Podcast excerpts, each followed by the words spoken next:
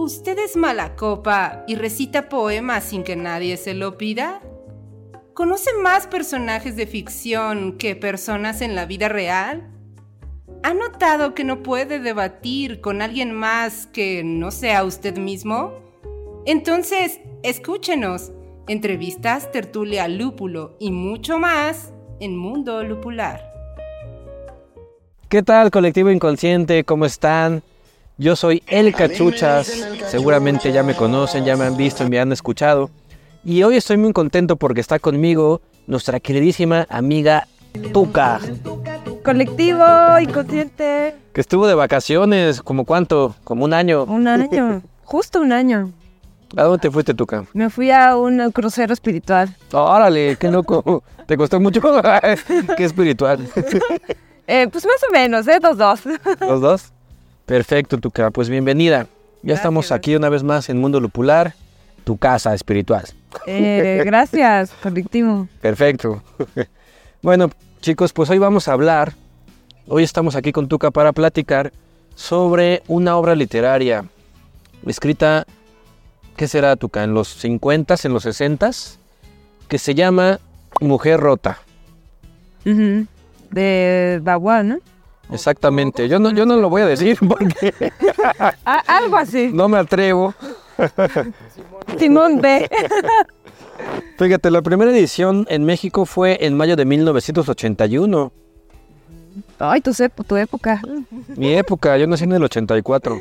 Y fue editado por Editorial Hermes. Órale. No sé si lo has leído, Tuca. No, la verdad es que no. Perfecto. Mira, es una obra que en realidad se compone de tres, de tres textos. Se llama La Mujer Rota. Fue escrita en 1967 y esta edición es de 1981. Y eh, narra tres historias, las tres eh, desde la perspectiva de una mujer. La primera de ellas se llama eh, La época de la diserción y trata sobre una mujer que se acerca a la vejez, tiene alrededor de 60 años y tiene a su marido que también tiene más o menos la misma edad.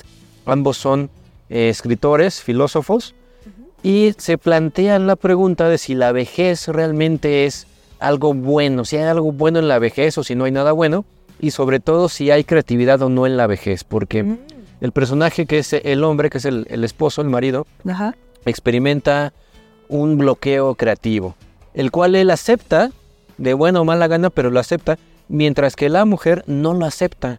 Durante la obra eh, publica ella un libro y la crítica es un poquito severa con ella y empieza a aceptarlo, pero de mala gana. Entonces por eso se llama La Mujer Rota. En general habla de tres visiones de tres mujeres que se quiebran o se rompen, la primera a través de la vejez. No sé si tú te has puesto a pensar en eso, Tuca. Pues es interesante ver ese aspecto de la creatividad, cómo puede llegar a un, a un ápice de la vida a- del humano y en la vejez va declinando mucho. ¿Por qué será? ¿Crees que tenga que ver algo cognitivo, la falta de vivir o qué será? Yo creo que sí es algo este, biológico también, ¿no? Es decir, todo nace, crece, se desarrolla y muere en algún momento y también puede ser el intelecto, aunque hay varias posturas, ¿no? Hay gente que dice, no, eso no tiene nada que ver, el intelecto no es como el cuerpo, no, se, no decae. Tú puedes inventar una teoría fabulosa a los 60, a los 70 o a los 80. Como el caso de Saramago, ¿no? Digamos que se hizo escritor conocido ya a los 50 años, más o menos. Bueno, hay, hay muchos escritores que se vuelven famosos ya después de los 60 años, pero no sé qué tan cierto sea que sus obras o su originalidad o sus ideas principales las hayan tenido en su juventud y hasta después las hayan escrito.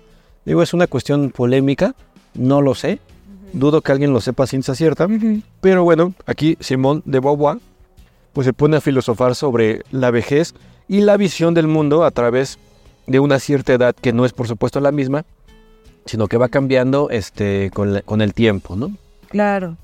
El segundo de los textos se llama Monólogo y es el monólogo de una mujer que se queda sola y ella va experimentando el rechazo de una sociedad eh, machista, porque recordemos que Simone de Beauvoir es feminista, y que la va excluyendo y la va tratando como si fuera una especie de animal doméstico o algo recluido, es decir, como que si una mujer no tiene un marido, no vale. Claro, como la que dicen este, la, la quedada, ¿no? La quedada, exactamente, y además la empiezan a tratar como si estuviera loca, porque si no puede mantener una relación este, monógama eh, durante toda su vida, pues no es normal.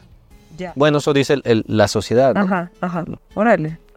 Y por último, en La Mujer Rota, trata también de una pareja que está entrada a los 40 años y este, el esposo empieza a desenamorarse de su mujer y empieza a enamorarse de otra mujer.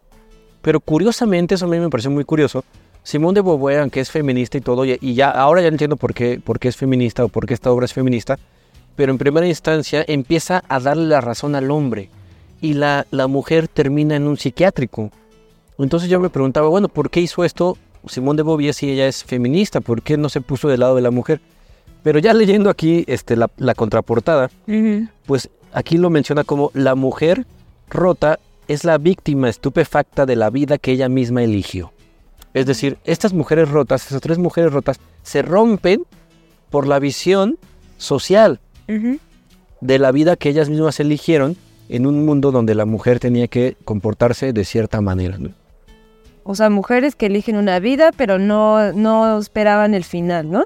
Exactamente, que son mujeres que, que, que no sé si eligen o lo eligen inconscientemente o tal vez no lo eligen, tal vez es el problema, pero que viven la vida que normalmente debería de vivirse, ¿no? Por ejemplo, en el monólogo, ella se siente mal por haberse quedado sola cuando a lo mejor Simón de Beauvoir lo que trata de decir aquí es, no tendrías por qué haberte sentido mal de quedarte sola, sigue siendo un individuo, sigue siendo una persona que puede este, producir, que puede darse a sí misma todo lo que necesita para sobrevivir, pero decidiste quebrarte, romperte, y entonces la sociedad, la sociedad, bueno, la sociedad contribuyó mucho a eso, a ello, pero tú en este momento, este personaje, pues no tuvo la fuerza de salir adelante, ¿no?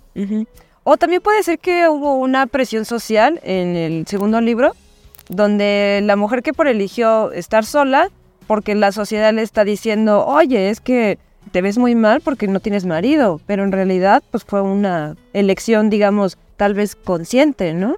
Bueno, en el caso del personaje en el monólogo no fue una elección consciente, su, su pareja no, no lo, lo- la termina, la deja. Ah, ok. Eh, incluso tienen hijos y, y todo, pero decide separarse y a ella la, la- está, vive en una especie de, de cuarto, en una habitación francesa, supongo yo, este, pequeña, donde hay una vecindad y ella empieza a reflexionar cómo nadie la respeta a partir de que no tiene marido, porque con marido dice no me harían esto, no, no, no, eh, viven en unos departamentos, entonces es Navidad, hay unas fiestas decembrinas en el departamento de arriba y dices que si aquí estuviera mi marido, él saldría y le diría, oigan, cállense y se callarían por respeto a mí, pero como estoy sola, solo dicen, ah, la mujer de abajo, ah, la loca, ah, la señora, Ya. ¿no? Pero no le dan ese, ese respeto que, que, que no es que merezca o no merezca, todos merecemos respeto, pero no le dan el respeto que le darían si fuera una pareja, ¿no? o Claro. si fuera un hombre solo.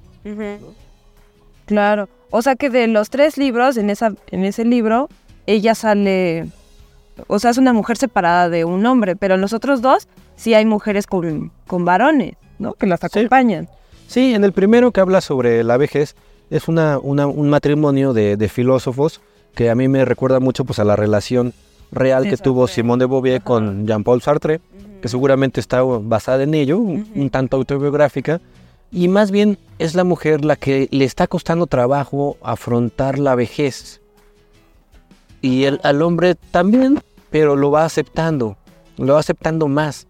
El hombre después de todo tiene ciertos clubs, tiene ciertos eh, lugares donde sigue siendo aceptado aunque no tenga nuevas ideas.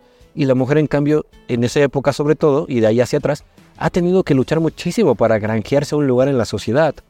Y para ella perder la creatividad, que la crítica no le sea favorable, debe ser más sufrible que por ejemplo para un hombre que a final de cuentas siempre se ha recordado como alguien que dejó algo bueno.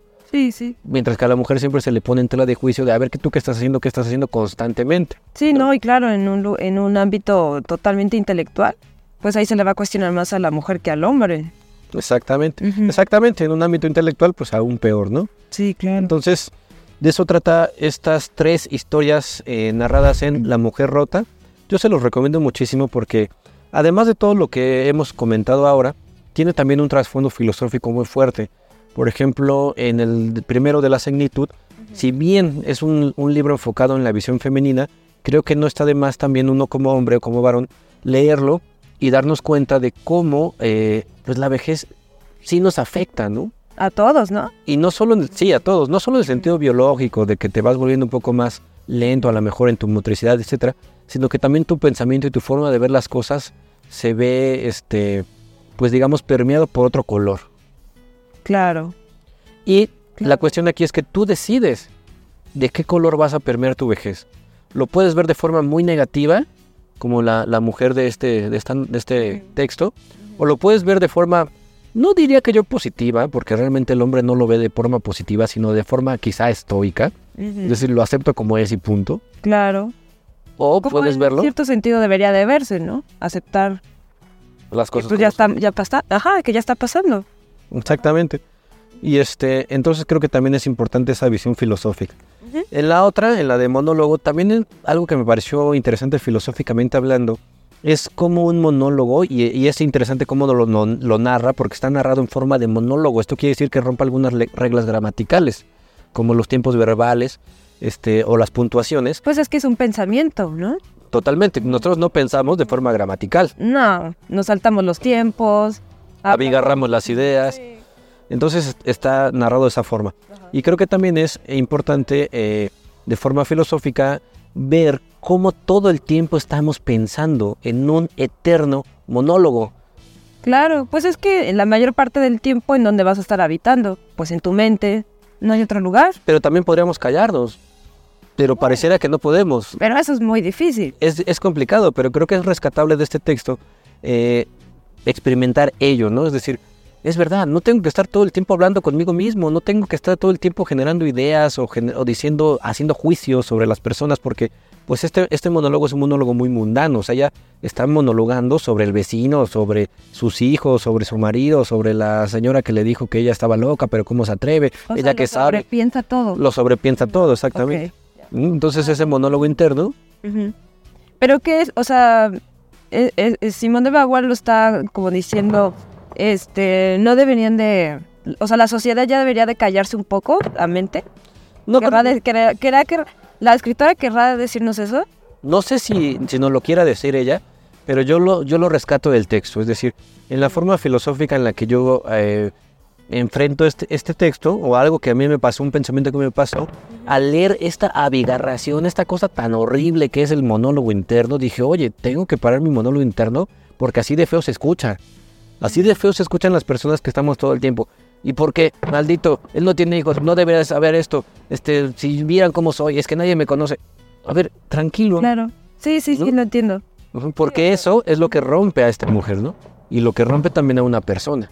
Ah, claro, pues sí, el sobrepensar tanto, al final, pues no puedes llevar una vida estable, sólida, ¿no? Te vas a encontrar caos porque tienes caos adentro, lo representas afuera, ¿no?